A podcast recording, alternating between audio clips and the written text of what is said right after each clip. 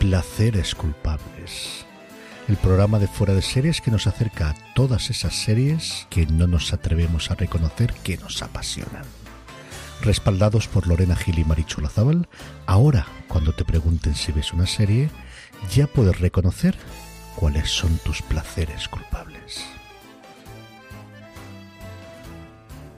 Hola a todos y bienvenidos por fin una semana más a Placeres Culpables, el programa de fuera de series, donde ya sabéis que hacemos pues un recopilatorio de todas esas series que nos apetece hablar y además nos apetece hablar mucho porque llevamos todo el verano calladas. Marichu, hola Zabal, querida mía, bienvenida, ¿cómo estás? Muy buenas, que sepas que, eh, bueno, nuestra comunicación este verano ha sido enviarnos tweets y vídeos de animales. que lo sepáis. Y, y, lo bien que lo hemos hecho. Es que... Hay que decirlo. Sí, sí, he encontrado animales muy cookies que diría Marichu, y digo, Marichu, acordándome de ti, y aparece una nutria ahí. Pero di que no es bonito lo que te mandé para el reencuentro. Marichu, nos queda poco para el reencuentro. Eran dos nutrias que se daban la patica. Cierto. Exacto. Y es que las nutrias duermen abrazadicas para no perderse. Son muy monas. Recuérdame que luego te mando una foto de, dos, de mis dos gatos durmiendo, pero que los han envuelto mis hijas así en mantas. Oye, oye, con la que cae en Alicante. Y ahí envueltos los dos como si fuera, vamos, una cosa maravillosa, y sin calor, ¿sabes? Madre de Dios. Marichu, querida mía, ¿qué tal el verano? El verano, bien. He visto bastantes pocas series para lo que veo de media. Eh, he visto eh, cosas muy espantosas de las que estoy muy orgullosa. Y, eh, a ver, mira, vamos, vamos a faena. Por supuesto he visto Cruel Summer, eh, o sea, me la mentiré en 24 horas. Qué cosa, eh, digamos una discusión en la redacción, los que habéis visto Watchlist ya, ya os sonará y es que Álvaro dice que es una serie horrorosa y yo le digo que lo mejor del año, lo mejor del año, señoras. Cruel Summer, una serie adolescente de crímenes muy entretenida. ¿Qué me dice la libreta? He visto The White Lotus, que me la he visto entera y me ha gustado bastante. He seguido viendo con Los Simpsons, voy por la temporada 12, creo. He visto la directora y no sé por qué se está hablando tampoco de la directora. Me ha parecido que es una comedia bastante, bastante pasable. Es muy entretenida y hace un reflejo de la vida universitaria de catedráticos mayores elefantes muy bien hecha, de verdad. Lo que pasa es que nos hemos acostumbrado a que lo que haga Sarao tiene que ser siempre uh, lo mejor. Y, y, oye, la serie está muy bien, es muy divertida y te la ves de una sentada porque son episodios de media hora. Me he acabado de ver Mythic Quest. Ahora estoy con el documental que tenéis en Disney Star sobre el caso de McDonald's, que os lo recomiendo. Es un caso bastante chulo, de esos que no quedan muy claros y básicamente un señor médico que llamó a urgencias o diciendo han matado a mi mujer y a mis dos hijas y le sentenciaron a él con tres cadenas perpetuas o como culpable y no está la cosa tan clara. Es un documental en que estás todo el rato diciendo, por Dios, es que qué desastre, qué desastre. O sea, no sabemos quién es el culpable porque está todo mal. O sea, bueno, en fin.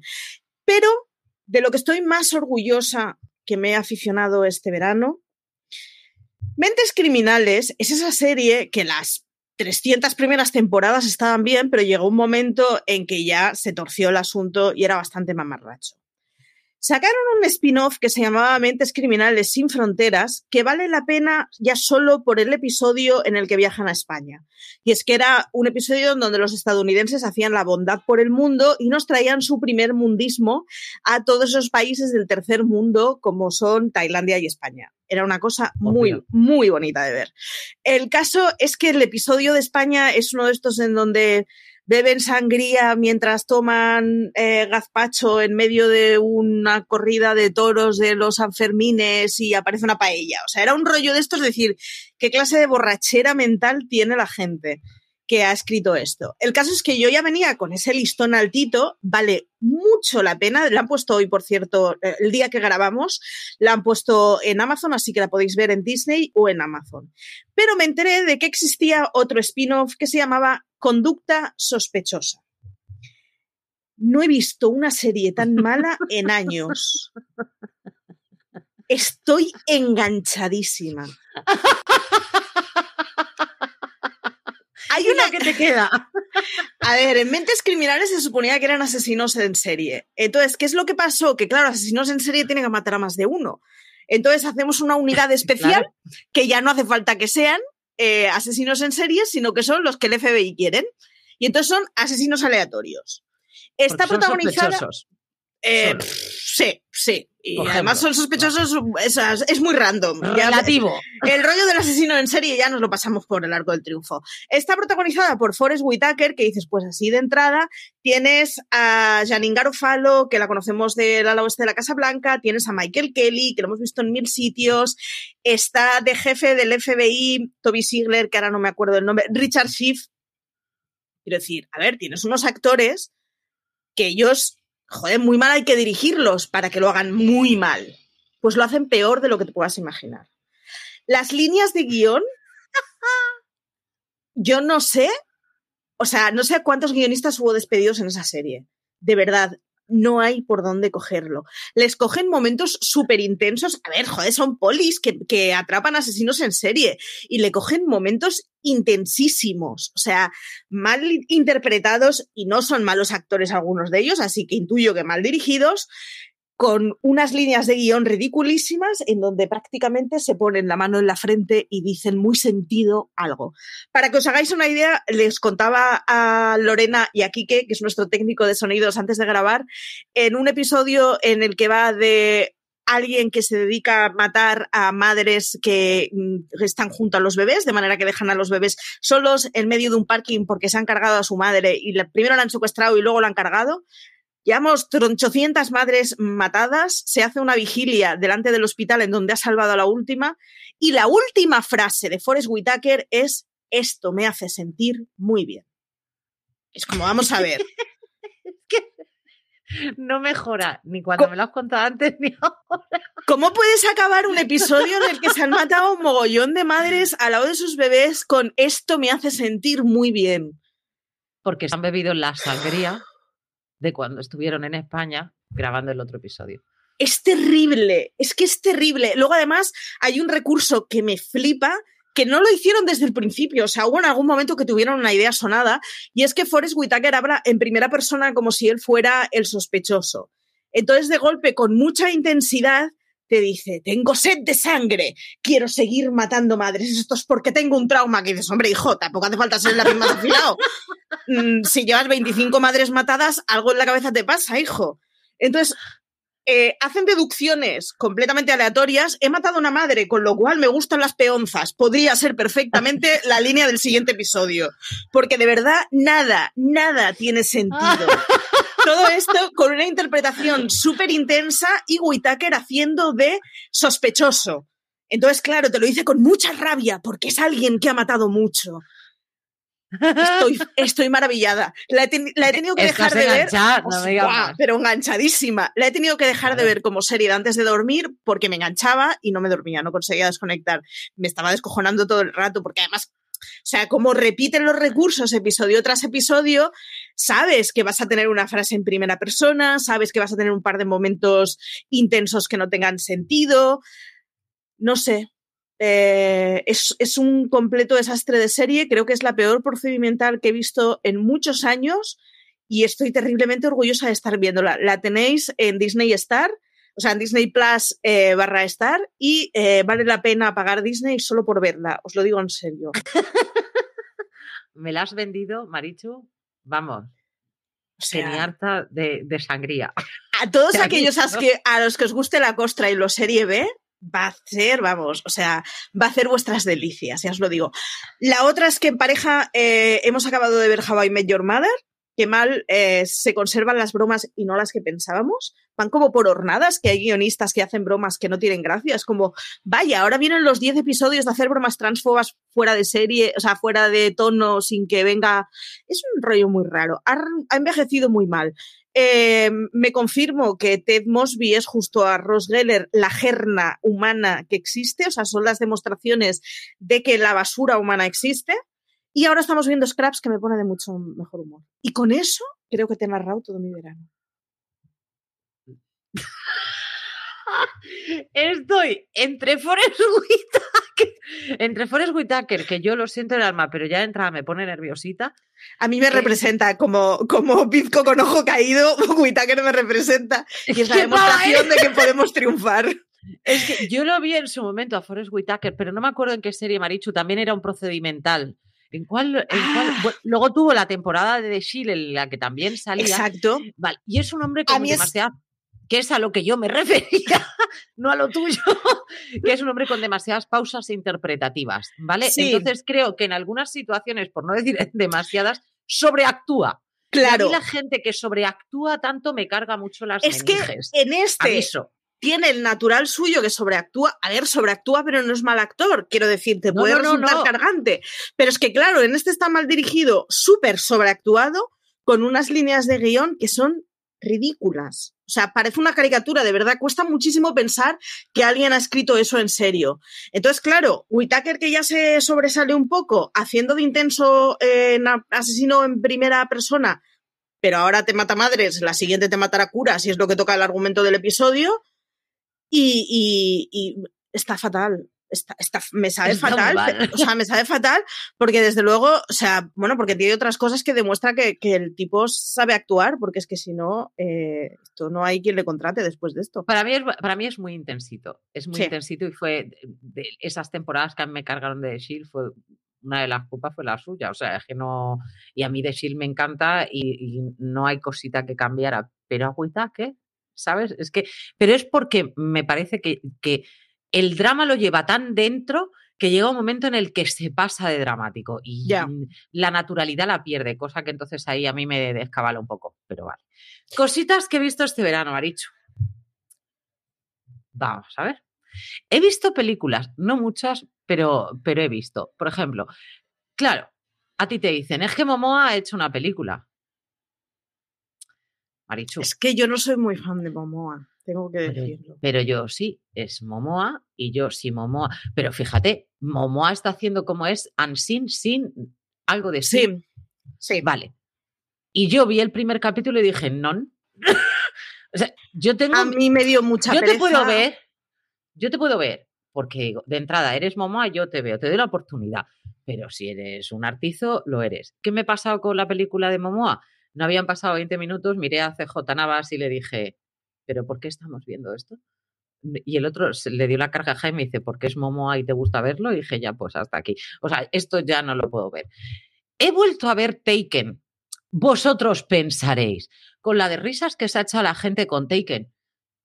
Sí, pues he visto Taken 1 y 2, la 3 ya no sé si había o no había, creo recordar que sí, pero no.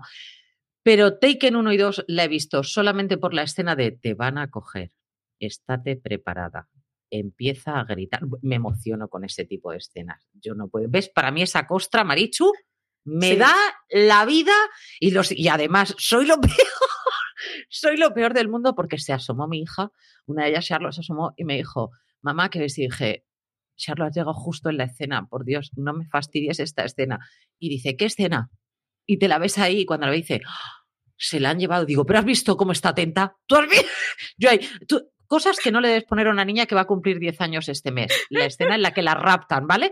Madre, 10, me estoy dando cuenta que cada vez lo llevo mejor. ¿Qué más he visto? He visto Jungle Cruise Sí. porque no me he podido reír más con las entrevistas que le han hecho a, a Dwayne Johnson y a su compañera de reparto, que ahora mismo no me acuerdo del nombre, que me parece de lo más divertida que te puedas llegar a imaginar. Jungle. Cruise es esa serie, o sea, es esa peli Esa que película. mucha gente que ha ido a verla en plan, vamos a verla en plan irónico y ha salido diciendo, pues no está tan mal, ¿eh? No está O sea, mal. que, Es una, Ojito. Es una película muy entretenida, no te engaña en ningún momento.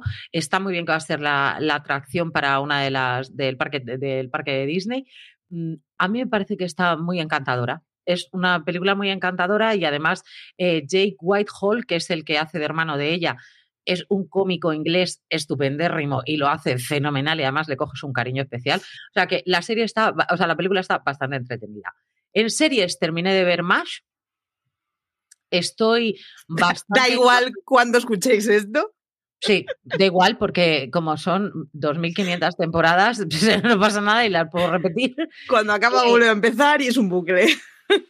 Eh, he terminado, estoy viendo, estoy al día con, con un.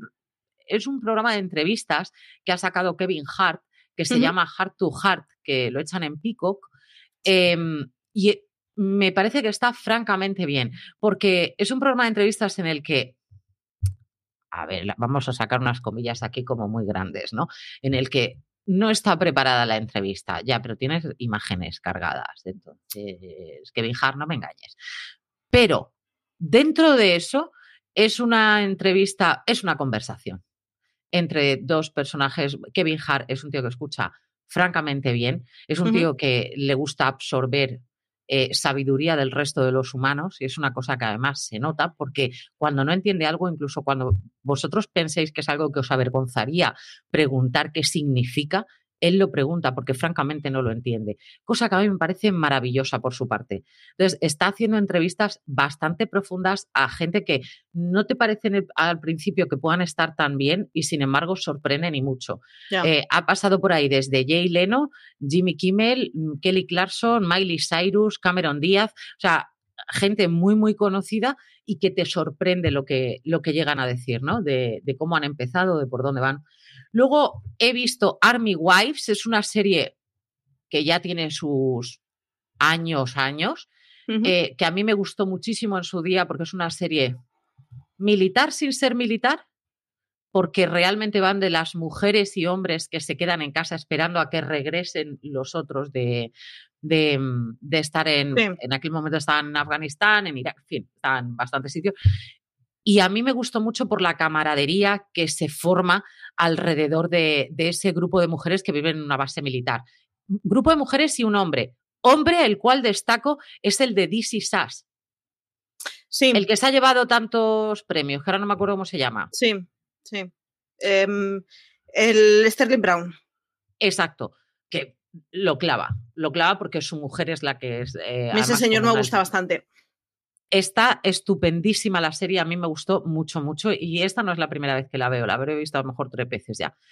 Eh, Band of Brothers la he terminado ya, Urgencias la he terminado ya y lo que más me ha sorprendido y es lo que, lo que yo destacaría en concreto en esta semana sería I Love Lucy. Lorena, ¿qué haces viendo una serie de los 50? Pues yo la, es de estas series que la tengo pendiente, que he visto escenas sueltas, pero tengo, o sea, ojalá tenerla en algún servicio aquí. ¿eh? Mm, I Love Lucy yo la empecé a ver, curiosamente, no por... Yo sé que, que, CJ en algún momento me dijo, deberíamos ver algún capítulo de I Love Lucy. Y yo dije, qué pereza más grande, no me apetece, tal, no sé cuál. Y de repente me veo un día a mi hija que me dice, mamá, ¿yo puedo ver I Love Lucy? Digo, yo qué sé. Miré la edad con la que se podía ver en aquella época sin ningún tipo de problema, lo podías ver. Y le dije, sí, sí que la puedes ver. Y un día me veo a mis dos hijas sentadas en la tele como si las hubieran abducido totalmente, viendo I Love Lucy con un cariño y unas risas y un... Ella es una... Bueno, yo estaba haciendo otra cosa y me senté a verlo con ellas porque dije, no puede ser que estén estas dos riéndose a carcajadas con I Love Lucy, no puede ser tan graciosa. Sí, sí lo es. Sí, es que... Sí, sí lo es. Es francamente dulce y tierna. Vamos a ver. El machismo es tan exacerbado que hasta unas niñas de nueve años entienden que eso no está bien. Hasta, ese punto. Hay una escena en Las chicas Gilmore en que están viendo I Love Lucy y ellas hacen como el, el, doblaje de qué es lo que se estaría diciendo. Y es como, pues la madre y la hija limpiando las ventanas, ¿no? Y eh, no sé, pues eso, hoy es sábado, así que hoy me toca tener sexo con tu padre. Y es como muy, muy caricaturizado qué es lo que se diría de entonces y dices, pues te ríes, o sea, es, ya ha pasado la vuelta. O sea, es tan evidente que es divertido. Exactamente, porque lo que pasa es que em, hay que pensar que en I Love Lucy el que hacía de Ricky Ricardo era su marido en, la vida real. Sí. por cierto, un matrimonio tortuosísimo, pero mm, era su marido. Y mm, tú lo ves, él te, te, termina cayendo mal.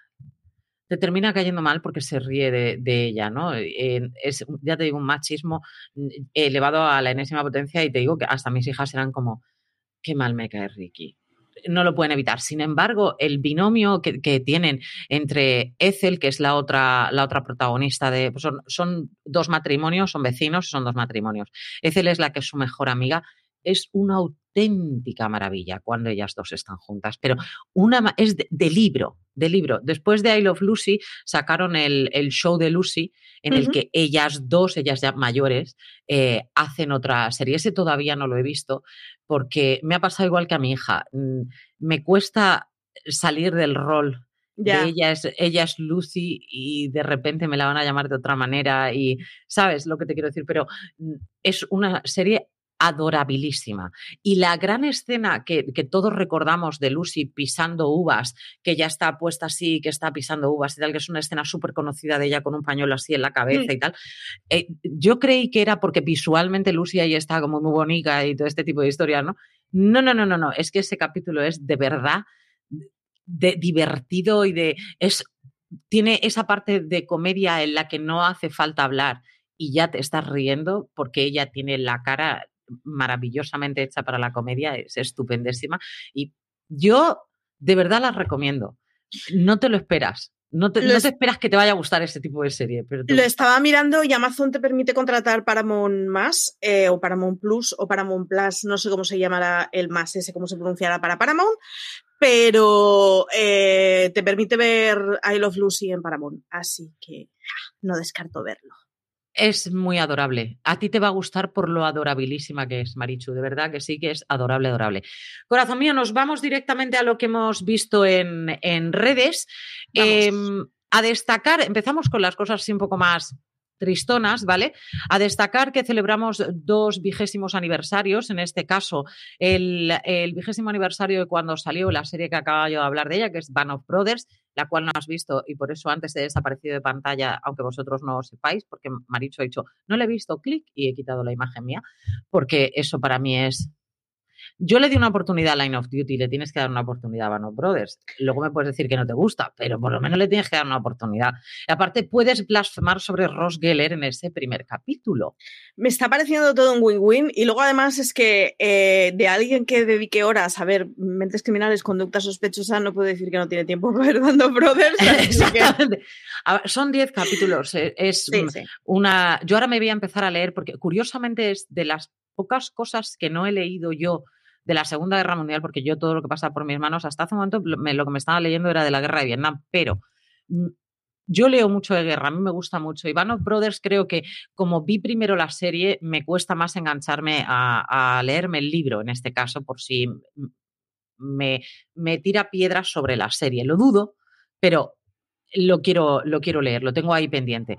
Pero en este caso es porque van han sacado un, podcast, Tom Hanks ha sacado el podcast mm, celebrando ese 20 aniversario de, de la serie de Band of Brothers es Band of Brothers, queridos. Yo ya os lo dije en su día. Si vais a verla y no la habéis visto nunca, ver primero The Pacific y después Band of Brothers, porque os va a dejar totalmente el alma en, un vilo.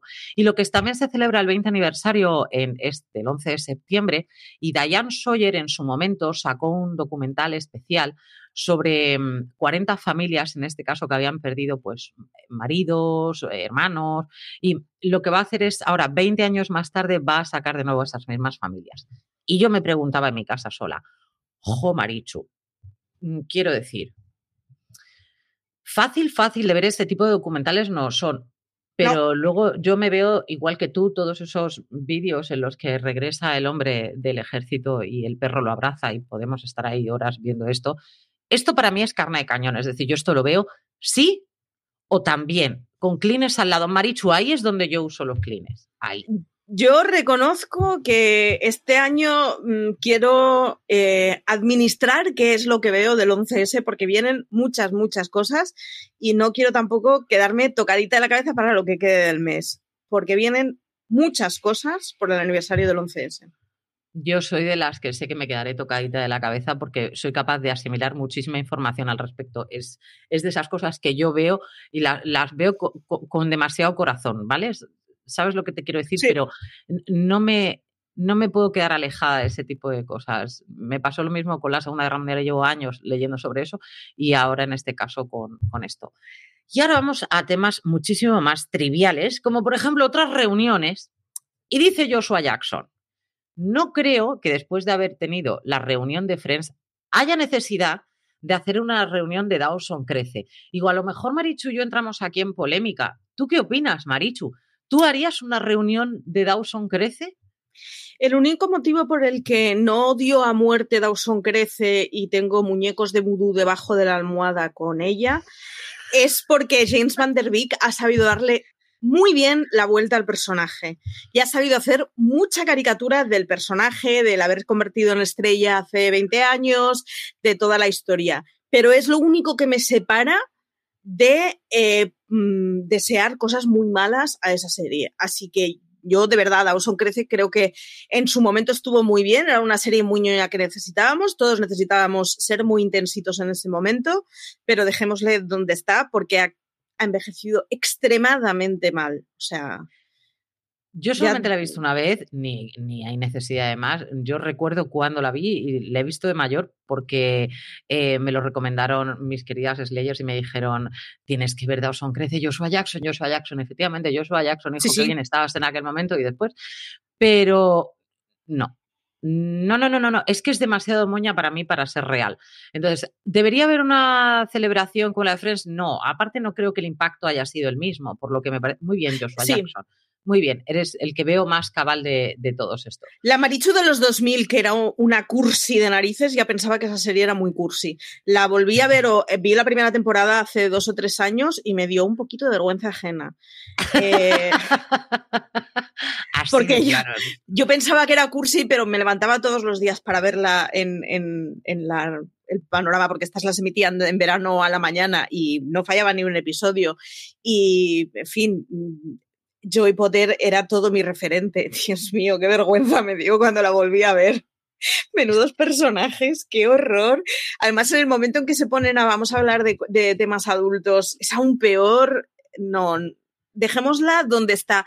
No es una serie que valga la pena verla hoy en día. O sea, es muy difícil verla hoy en día y saber qué supuso, porque se ha quedado muy mal, muy mal yo es la serie por la que no veo cosas de Katie Holmes. Entonces, a partir de ahí, con eso lo he dicho todo. Queridos míos, por cierto, que hay un, hay un señor que ahora lo estamos conociendo muy bien porque esta serie se está convirtiendo en un boom, que es la serie que vamos a traer hoy, que es Ted Lasso. Y hay uno de los personajes, un personaje con muy mal carácter que se llama Roy Kent, y que hay una conspiración detrás en la que dicen que Roy Kent no es un actor, sino que está hecho. Eh, por ordenador. Es uno de los Qué guionistas queridos, además. O sea, me podéis...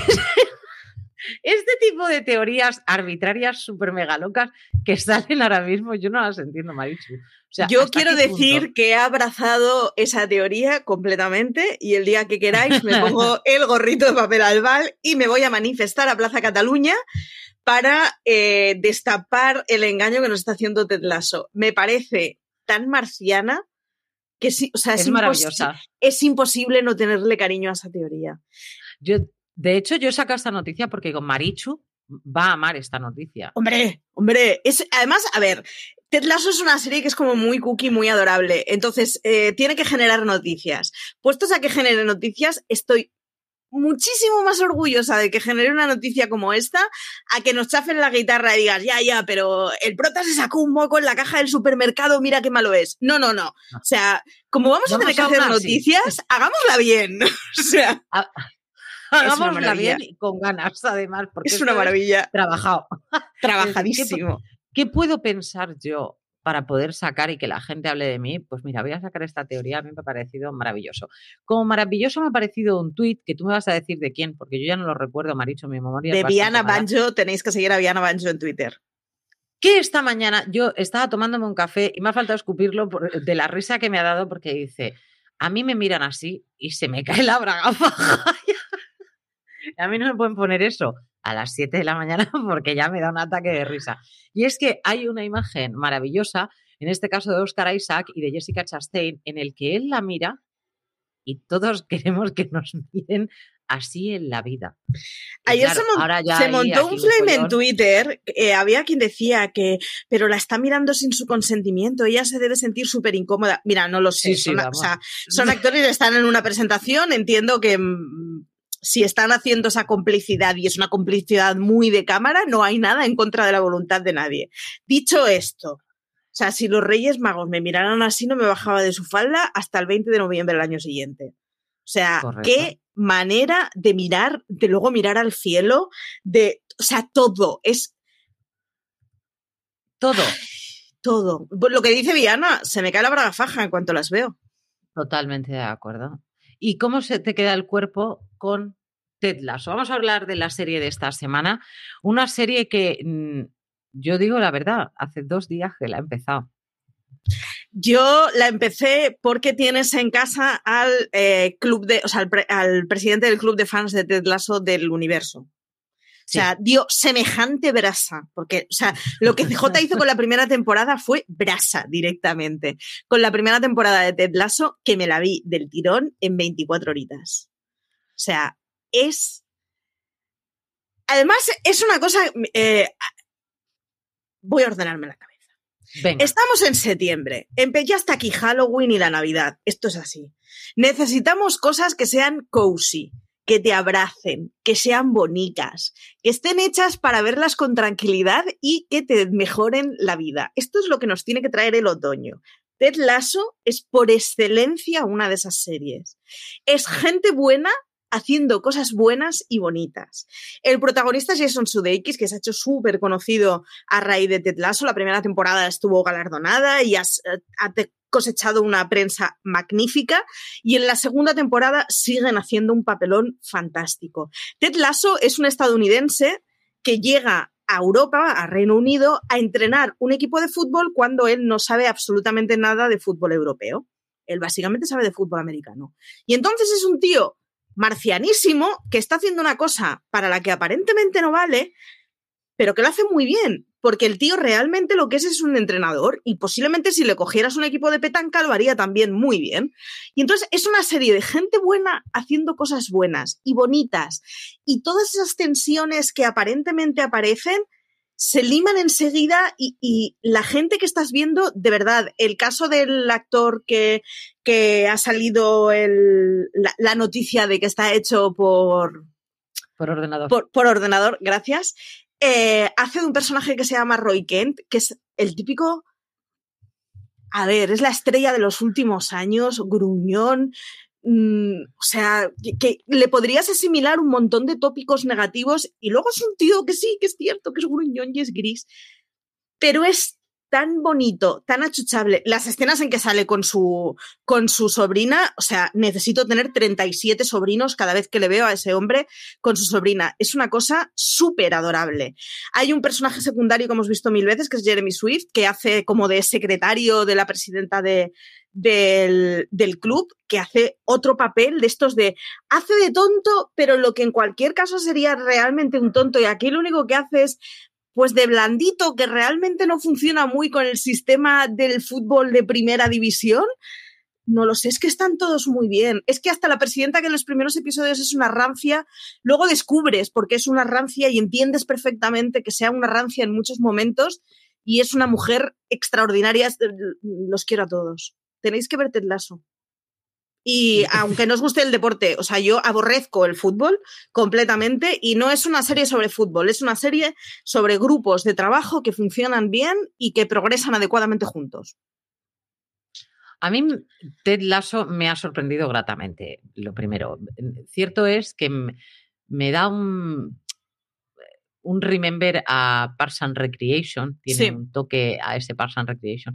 Incluso se podría decir, y yo se lo pregunté a, CJ y le dije, no me digas que no, te suena a que, aunque sean 10 minutos, se ha pasado Paladino por ahí y ha hecho un... Chicos, podríamos hacer una cosa así que le va a dar en la patata a todo el mundo, ¿no? Eh, mm, es imposible que te caiga mal él. Puede resultar artizo, como, como le pasaba al personaje de Amy Poehler en Parks and Recreation, que de ser tan positiva y de estar siempre intentando levantar a todo el mundo te puede resultar un poquito cargante. Pero es que es tan adorable que es muy difícil que te caiga mal. Lo bueno que tiene el papel de Sudeikis, además, es que es adorable, pero él es consciente de que es adorable. O sea, no es gilipollas. Está él, es, él es consciente de que tiene una actitud positiva y dulce porque ser destructivo no sirve para nada. Pero no es el típico que va con un dedo en la boca. Lo que pasa es que ante la, ante la vida, entre, entre ser un sociópata o comportarse como una buena persona y mejorar la vida de los demás, prefiere lo segundo. Y pues cuando pierde, prefiere encararlo como que tenemos que mejorar para volverlo a hacer, o sea, para hacerlo bien la siguiente vez. No le vas a ver una bronca humillando a ningún personaje. De hecho, una o sea, los primeros episodios juegan con la humillación a un personaje, que además es un emigrante pakistaní o indio, con lo cual juegan con la cosa de que ese es el que les trae, el que les recoge la ropa sucia, ¿no? Al final. Y juegan como, pues eso, unos señores deportistas de veintitantos años que están como un pan se ríen del inmigrante que está trabajando de mano de obra no cualificada en un equipo de fútbol. ¿Cómo le dan la vuelta a eso para que no sean unos bullies, sea, abusando de un chaval menudo? Es una preciosidad. Todas esas cosas, de verdad, tenéis que verla. Aguantad como hasta mitad de primera temporada. Si a mitad de primera temporada no son muchos episodios. Si a, a primera, o sea, jope, a mitad de primera temporada eh, os sigue pareciendo que nos gusta, vale, de acuerdo, daros por vencidos. Pero la premisa es la de una gente muy normal, muy tópica, que hemos visto en muchos papeles, pero con la gracia de que tienes un estadounidense en el fútbol, y acaba siendo lo de menos de la serie. Es preciosa. Aparte, el, el hecho de eh, Sudeikis en este caso lo que hace alusión sobre todo es el hecho de que él no tiene ni idea ya no solamente de fútbol, pero es que tampoco tiene ni idea de, eh, la vida en el Reino Unido. Entonces, es su compañero, que a mí me gusta muchísimo el papel que hace el, el, coentrenador que tiene, que es Bert, que es un, hombre en el que parecía el de VIP, el, que va detrás de ella con el bolso que le va diciendo, esto es no sé qué, esto es no sé cuándo, pues va diciéndole, se dice así, aquí se habla así, esto es lo que tenemos que hacer. Y me gusta porque es como te he seguido a la otra punta del mundo, a un proyecto en el que no tienes ni idea, en el que yo tampoco tengo ni idea, pero desde luego tengo más idea que tú, pero me fío de ti por cómo eres tú y sé que los vas a conquistar por cómo eres tú. realmente, él no es un entrenador de fútbol, que es lo que tú decías, puede entrenar petanca, él lo que entrena son personas. Es decir, llega al, al, fondo de lo que es esa persona y saca lo mejor de esa persona, por lo que luego a la hora de jugar al fútbol o como si quiere hacer música, que es que da igual, va a sacar lo mejor de ti porque tú estás en un estado de ánimo subido. Cierto es que mm, lo que tú dices, ¿no? Él ha elegido el ser buena persona. No es un normal. No, no. Es que le resbala, también es cierto, decir, porque a él todo el rato le están llamando wanker y además se lo dicen desde todos los sitios durante un montón de tiempo. Y él no se lo toma como ofensas, como ya cambiaréis de idea. No, y además es, muy consciente de que la gente se ríe de las actitudes buenistas, o sea, de verdad, o sea, eh, entre él y yo intuyo que la tonta soy yo, no él. Tenedlo clarísimo. No es un personaje de un bobo que, bueno, es bobo feliz y las cosas le van bien. Para nada. No, no. Él es feliz porque sabe que vida nada más que hay una y es mejor hacerla bien que hacerla mal. Es una maravilla los detalles que hay en esa serie, como, como el hecho de que él le lleve todas las mañanas a una tía estupidísima, que es el, eh, el caso de la, de la dueña del, del, club de fútbol, que le lleva todas las mañanas unas galletas y que ella se vuelve loca intentando encontrar de dónde vienen esas galletas, ¿no? Y mm, no quiere el gesto pero lo espera todas las mañanas y él lo sabe y se lo dice. Dice, vas a venir aquí todas las mañanas, ¿verdad? Dice, tú lo sabes. Voy a estar aquí toda la mañana. No, no engaña, no son personas, es desde el principio hasta el final, es el mismo personaje en el que sí que es cierto que va evolucionando en el sentido de que va creando una familia en el Reino Unido. Ojo, pero su, su papel, su esencia como Ted Lasso no ha cambiado. Yo, que ese tipo de personaje, para mí, de entrada, son de esas personas que digo, deje tener algo malo. No, es que no. puede ser, no puede ser así, hijo mío. Deje tener algo malo. Al final me pasó como en mi poler, no, hijo, es que eres así, ¿no? Y, le tienes, te tiene que caer bien. Es imposible que te caiga mal. Por ende, si te cae bien y el resto de los personajes está muy bien hilado, porque está muy, muy bien hilado, al final es una serie que te conquista desde el primer capítulo. Yo diría que incluso yo, que vi el primero con reticencia, mucha, y dije, venga, pon el segundo. Al tercero yo ya no pude parar. dije, es una serie adorabilísima. La otra es, esas series es que nos hemos, nos hemos, acostumbrado a que el fútbol está ligado a sueldos muy altos en chavales muy jóvenes, sin ningún tipo de formación de refuerzo. Y si a mí con 18 años me das la chorrada de millones que se dan en el fútbol en primeras caras en Europa, pues mm, lo raro es que no salgas un poco cretinito eh, nos hemos quedado con que el fútbol es eso, y es una serie que te habla de que el fútbol es otra cosa y que los deportes son otra cosa. O sea, es, mm, vamos, podría ser eh, campeona o representante del espíritu olímpico ante todo. O sea, es estas de, no, tío, son chavales de 18 años que están allí porque les gusta jugar a fútbol, lo hacen bien, pero necesitan tener un apoyo complementario que haga que no sean imbéciles, porque con 18 años todos tenemos un potencial imbécil magnífico, que lo vamos a explotar a tope si nos dan chorrocientos millones, ningún tipo de guía, ningún tipo de formación, de apoyo.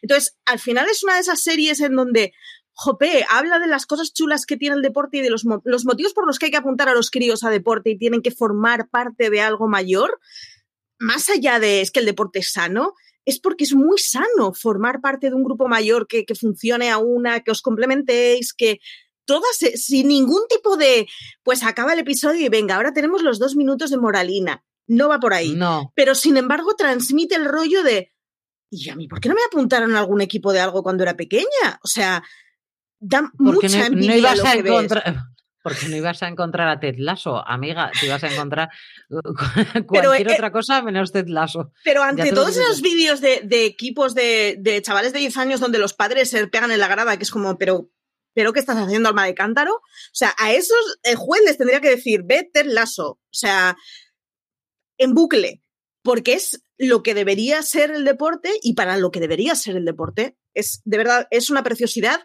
es muy blanda, sabe que es blanda y no llega a ser ñoña. No es un Dawson Crece, no esperéis ese tipo de ñoñerías, no va por ahí, pero es muy bonita, es muy abrazable, es muy tranquila, es gente buena haciendo cosas buenas. Y yo cada vez que me encuentro con series que son rollo Hope Punk, eh, acabo enamorada. Yo destacaría también el personaje, en este caso de Hannah Waddingham, que es una es la dueña del equipo de, fútbol, que cae en sus manos por un divorcio. Entonces, eh, la misión y el objetivo de esta mujer es destruir el, el, club de fútbol y que por eso contrata a Ted Lasso. Porque el, el, como entrenador es un tío que se ha hecho conocido en Estados Unidos porque hizo el baile de la victoria maravilloso con su equipo que ganó y es un tío así un poquito, pues eso, chafarderillo y molón, pero que sabe perfectamente que está que no tiene ni puñetera idea de cómo se trabaja en, Inglaterra, ni que es una pelota redonda para empezar, pero entonces lo contrata para destruir lo que es el amor de su exmarido, que era ese club de fútbol. Entonces, ¿cómo evoluciona ese personaje? Primero, lo primero, qué pedazo de mujer. Bueno, sí, eso. Por ahí. O sea, eso no es. Eh, parece salida de otro planeta. Los personajes femeninos que hay, aparte de todo, son. Eh, Maravillosos. ambas dos personajes femeninas que hay son una pasada de papeles. O sea, son un caramelito para las dos actrices increíble. Porque, además son polos opuestos. Una, una hace de retaco modelo que se ha quedado mayor y la otra hace de, ex, sí, y la otra hace de exmujer despechada y esa es la premisa en el primer episodio y hay un momento de una forma muy natural el que abandona la caricatura de esas dos y es como qué bien funcionan ellas juntas, qué bien funcionan sus papeles por separado, qué bien funcionan la, la pequeñita en su relación sentimental, es como qué pasada de cosas se dicen. La presidenta es como, o sea, la, entiendes al momento de, ¿y yo por qué quiero vengarme de este imbécil? Todos odiamos a su exmarido a pesar de que yo creo que no ha salido en ninguna escena. Todos les le odiamos. Es un imbécil. Con razón quería destruir el equipo de fútbol. Y llega un momento que es como, vale, pero no me voy a dejar mover por el odio, me voy a mover por otras cosas. Y le acabas convenciendo para que no sea el odio lo que te motive todas las mañanas de una forma muy bonita a mí me parece que la relación que tiene ella con el ex marido es un, normal, que le tienes unas ganas de pegarle una paliza con un calcetín sudado que nadie lo sabe. Pero independientemente de eso, es tan por los opuestos. esa novia, porque estamos hablamos de una chiquita que es novia de uno de los futbolistas. Eh, que es Juno Temple, que la hemos visto en mil papeles. Loca, con chicle en la boca, así con hablando así. O sea, es que es muy. que tiene una dulzura. La, la pequeña Espera, la pequeña podría salir en Derry Girls. Es ese tipo de inglés. Sí, sí, sí, sí, sí, pero es maravillosa. O sea, es estupenda porque es todo lo que ves de caricatura que lleva en el cuerpo y en la manera, es porque a ella le gusta así, pero realmente por dentro es una tía encantadora, dulcísima, mm. da ganas de hablar con ella y de tomarte una copa porque además te lo vas a pasar pipa. Pero es que la otra que va de punta en blanco, que Dios quisiera saber de dónde son todos sus abrigos y todos sus vestidos. Sí, por cierto. Es un bellezón de mujer, porque es un bellezón de mujer que le saca cuatro cuartas a la otra y sin embargo es, eh, son, son el contrapunto la una de la otra. Es un bellezón, pero hace muy bien el papel de señora que empieza a ser mayor, que sigue siendo muy bellezón, pero que ya no le sirve al marido que quiere una mujer florero. Es un papel muy difícil de hacer y, muy difícil de transformar en algo además que, que no te dé rabia, porque es, es, un tipo de premisa que da mucha rabia como personaje femenino, porque al final es una tía enfadada con el mundo que lo único que quiere es destrozar. Y se le da la vuelta de una forma al papel para que todos acaban siendo papeles positivos, incluso cuando no lo parecen. Eh, yo creo que es una de las cosas más bonitas que tienen, porque el papel de Ted Lasso es eh, un tío muy ñoño y muy cursi, y entonces ya es, o sea, él ya hace de señor blandito, pero todos los demás no hacen de blanditos y sin embargo acaban haciendo de buenos. A mí, hay, ¿tu personaje favorito cuál es, Marichu? Pues posiblemente la presidenta del club de fútbol. Eh, me, parece un papel muy difícil y además me parece un papel en el que pasa de la típica señora que sería horrorosa de ver, pero horrorosísima, a una mujer que colega, es que hay muchas señoras de esa generación que se han quedado colgadas y se han quedado de... Es que a mí me tenía mi marido solo para preparar fiestas y ahora ni siquiera para fiestas porque me ha cambiado por una más joven. Y hace muy bien esa transformación. Y la otra chavala, a mí las dos mujeres me flipan y me gustan mucho cuando salen juntas. Hacen escenas muy buenas, sin ningún tipo de, de pegatina feminista por ningún lado. Y sin embargo, hacen de ¿Cómo se pueden complementar dos tías para ponerse en valor en lugar de estar compitiendo por a ver quién es la más guapa, que de entrada los dos papeles son de soy guapa descerebrada, ninguna lo es? Funcionan muy bien juntas. Yo me quedo con, las escenas de ellas dos. Me gustan mucho los piropos que le suelta la más jovencita a, la dueña del equipo. Yo, los piropos que le suelta son tan bestias que yo estoy enamorada de esos piropos, todos uno detrás de otro. Es maravillosa. O sea, hay un desnudo de, de, la, de la dueña del equipo que no ha salido en ningún momento, que son fotos que consiguieron comprar y nunca han salido. Y lo primero que le dice la otra es, parezco un adolescente, pero no puedo dejar de mirarte el pecho. O sea, es... Yo, yo habría dejado que salieran esas fotos segurísimo. O sea, estás estupenda, las tengo todavía, ella se va yendo y está, todavía las estoy viendo. me parece muy maravilloso porque es algo como, te admiro. O sea, no, te tengo envidia. Es que no, no puedo dejar de mirar embelesada. claro, estoy totalmente flipada. ¿Cómo puedes estar tan buena? Así de claro te lo estoy diciendo. Y eh, lo está diciendo una tía que es modelo. O sea, pero es que la otra es muy estupendérrima.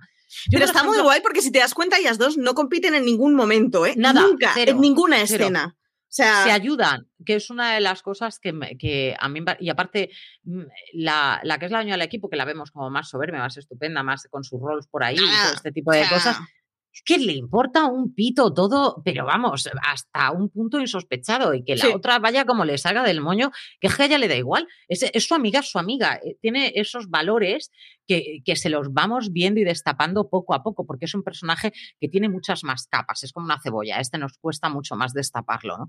Pero mm, es, una pareja muy, muy adorable la que, la que hacen ellas dos. Yo, sin embargo, si tuviera que quedarme, pero creo que es por, por, por asociación y, por cariño que, que, le tengo, es el, el compañero de Ted Lasso, el, el coentrenador que tiene. Que Sí, a, mí me parece que hace un papel tan parecido, tan, tan parecido al que hace Nico Ferman, que es el de Ron Swanson en Parks and Recreation, que es un pasar que aporta cuando tiene que aportar, que sabe lo que el otro va a decir antes de decirlo, que es el mejor amigo del mejor amigo que tú pudieras imaginar tener, ese es él. Sabe cuándo el otro necesita algo, cuándo no lo necesita, cuándo tiene que dejarle alas para volar. Se nota que llevan muchísimos años juntos y eso es una... Mm, a mí ese tipo de amistad, no, no la amistad recién creada que tienen ellas en este caso, ¿no? Sino ese tipo de amistad de tiempo, de años, de respetarse el uno al otro como es, que él es totalmente opuesto, no tienen nada que ver el uno con el otro, que cuando se enfadan, se enfadan de una manera divertidísima, todo hay que decirlo. Hay una, hay una cosa que está muy bien explicada además, y es que consiguen describir al personaje cuando posiblemente sea de los tipos que tiene menos líneas en la serie. Habla poquito. o sea, está muchas veces de telón de fondo. Tú le ves allá al lado del tipo, igual en toda la escena te dice jaja y ahí ha acabado su, su línea. Pero, pero consiguen describir muy bien el papel y hacer un complemento muy bueno para su DX sin que parezca un colgado, o sea, porque hay alguien que, que, que tiene fe en él desde el principio, que sabe cómo trabaja y que no, creedme, que esto al final acaba funcionando y sin embargo lo hacen sin necesidad de escribir, igual que la relación entre ellos. ¿Sabes que es una relación bien añeja y bien rodada sin necesidad de que ellos dos te digan, es que somos los mejores amigos? Exacto. O sea, es una serie que hace muy bien describiendo cosas sin necesidad de explicitarlas y se agradece. Y se agradece, se agradece mucho. Pues yo creo que con eso cerramos lo que, lo que es Ted Lasso. Mm, la recomendamos 100%. Eh, sí. Mm, yo, que soy mucho menos, eh, soy mucho de series de comedia, muchísimo, pero soy muy poco de este tipo de serie, muy, muy poquito. Y sin embargo, es de esas series en las que te quitas el sombrero porque encuentras joyas que de vez en cuando merece la pena ver. Ted Lasso es una de ellas, es una joyita por descubrir. Yo empecé a tener curiosidad por la cantidad de trending topics que había en Twitter, es una cosa brutal lo de Ted Lasso. podéis encontrarlo en internet, o sea, las frases que hay en Ted Lasso se están haciendo conocidas por lo, por lo, es que parece Pablo Coelho, o sea, es que te está dando aquí, ¿sabes? Todo un argumento de vida por todos los sitios. Entonces, a, a mí me parece que si no la habéis visto, asomaros por esa ventanita pequeña que esté el lazo, darle por lo menos tres capítulos. Por si la primera no, no, os ha convencido demasiado, hacerme caso. Yo el segundo ya me convenció, el tercero me tenía totalmente ganada. Pero darle por lo menos esos tres capítulos, si no, la abandonáis. Pero es esa serie que merece la pena ver. Querida Marichu, nos vamos despidiendo, querida nos mía, vamos con despidiendo. este retorno de la vuelta al cole. Efectivamente, nos vamos despidiendo, volveremos la semana que viene, volveremos con más series, a ver si la semana que viene he conseguido, aunque sea, empezar a ver Bandon Brothers. Venga. vamos, a, vamos a hacerlo como buen propósito de septiembre, venga. Voy a empezar a hacer buenos propósitos con esas series que siempre me haces spam de ellas y no las veo. Y Band of Brothers es una de ellas. Así que. Band of Brothers no es un placer culpable, es un pedazo de serie. Ted Lasso es un placer culpable también mezclado con un pedazo de serie, en este caso de comedia. Queridos míos, la semana que viene no sé cuál traeremos, pero algo traeremos y disfrutaremos hablando de estos placeres culpables. Hasta la semana que viene. Gracias.